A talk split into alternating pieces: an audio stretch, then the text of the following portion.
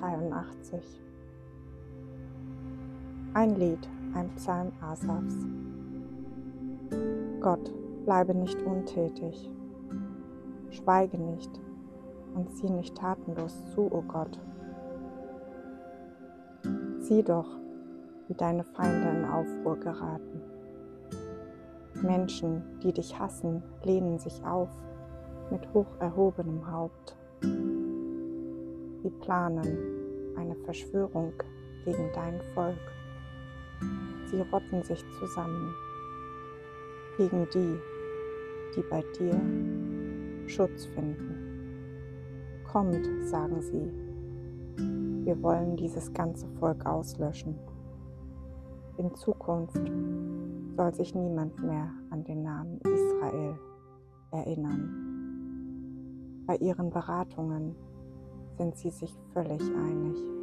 Gegen dich, Gott, richtet sich ihr Bündnis.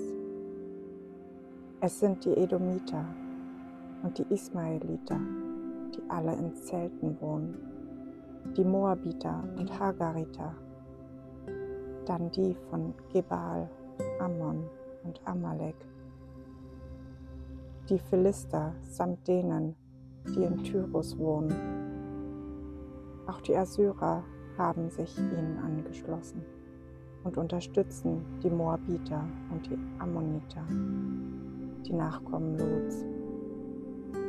Geh mit ihnen um, wie damals mit den Medianitern, wie mit Sisera und Jabin am Fluss Kishon.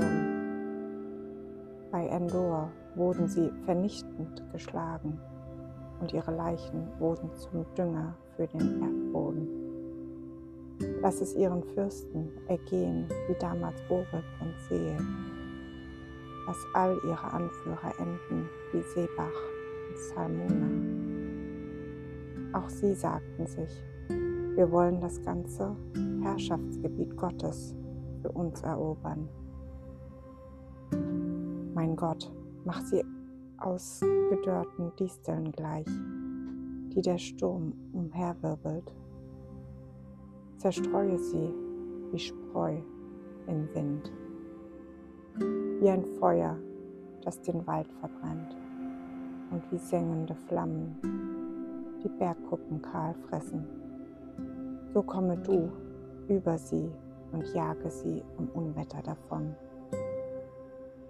sprenge sie auseinander, wie durch einen Wirbelsturm. Lass ihnen die Schamröte ins Gesicht steigen, damit sie dich suchen und nach deinem Namen fragen, o oh Herr.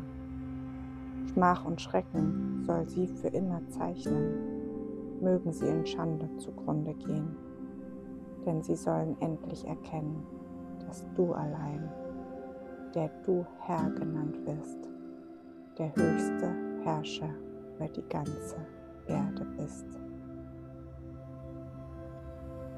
thank you